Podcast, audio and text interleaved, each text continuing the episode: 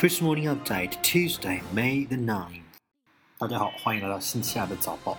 Coach 再次进入买买买模式，斥资二十四亿美元完成对 Kate Spade 的收购。那么在 CAR-T 疗法方面呢，Kate 成为了 Juno 的难兄难弟。KTE C 十九因为脑水肿死人，股票急跌。目前诺华暂时安全。最后，我们把目光放到三十九岁的马国新总统马卡龙。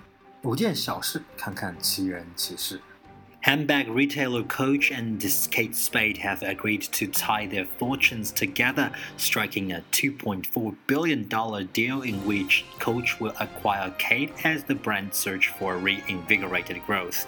Coach will pay Kate Spade shareholders $18.5 a share in cash, which represents a 28% premium to Kate's closing price as of December the 27th, the last trading day before a Wall Street Journal report that Kate was exploring a sale of the company after coming under pressure from an activist shareholder. The company confirmed it was reviewing such options in February. Both companies based in New York have battled a retail environment that has been challenging, especially for designers that have significant exposure to department stores where traffic has declined. US based luxury brands are also negatively affected by a strong US dollar. Kate Spade can terminate the transaction if the company is offered a superior proposal from another suitor, and the coach can terminate the deal if Kate Spade's board no longer supports it. Either circumstance will require Kate Spade to pay coach an $83.3 million termination fee.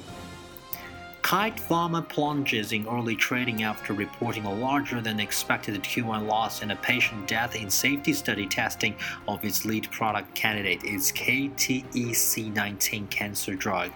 Kite reveals its latest 10Q that one of the 30 patients in a safety expansion cohort developed multiple organ failure and then fatal cerebral edema Kite said the incident was the first grade 5 cerebral edema event that has occurred in the around 200 patients who have been treated in the Zuma clinical trials.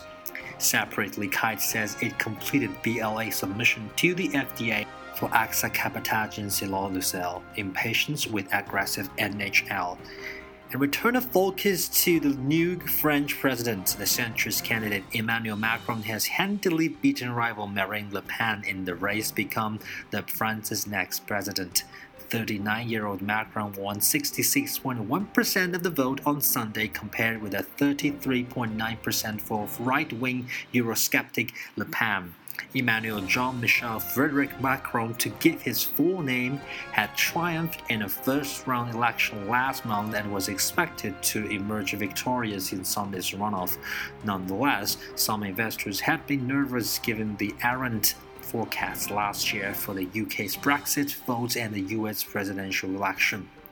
Last minute hacks of Macron's campaign had threatened to dent the market friendly candidate's chances.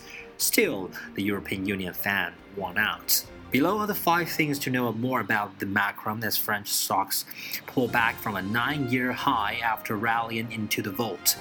First thing first, uh, Macron worked for four years with an investment bank. Macron was an investment banker at Rothschild from 2008 to 2012. That gig hands his critics a talking point. Le Pen has portrayed him as the candidate of finance, though Macron has countered that he learned a job. Every political leader should have one, as Financial Times report noted. Before his banking stint, he worked in France's economy ministry. After his Rothschild gig, he returned to government work, including serving in current French President Francois Hollande's cabinet before leaving to start En Marche, an independent political party. Secondly, Macron is France's youngest president, born in December 1977. Macron is 39 years old and would be the French Republic's youngest ever president. To be sure, France was led by even younger individuals in prior eras. Louis XIII, for example, became king while still a child, and Napoleon crowned himself emperor at age 35. Thirdly, he operates outside the political machine, and that's a challenge. While Macron appears to voters in part because he's a fresh face, it's also not easy being the new kid. For now, Macron and Le Pen have triumphed over the France's mainstream political forces. More than four decades, France's conservative and socialist parties have traded the country's presidency back and forth, a Wall Street Journal story noted. But Macron won't be able to deliver anything like that, uh, what he promised in his manifesto, given he doesn't have any party machinery or political support in French parliament. And that probably won't get it better, says Michael Hewson, chief market analyst at CMC Markets UK, in a note last month. And fourthly, he hasn't previously held elected office. While Le Pen is seen as the candidate more like Donald Trump, Macron also has some things in common with the US president, including not having a long career in government before going for the top job. Macron had never run for elected office before the presidential campaign. The notion that a non politician running independently with no party and no electoral experience could be a serious contender for the presidency would have been unthinkable a few years ago, a Guardian report said earlier during the campaign.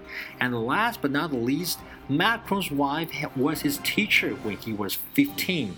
Brigitte Macron, the candidate's wife, is 24 years older than him, and she has been his guide and coach since he was 15, a Bloomberg report has pointed out. The age gap is the same as between Trump and his wife Melania, except in the other direction, the report added. And that's all for our cup update on Tuesday. Stay tuned for a version on May the 10th.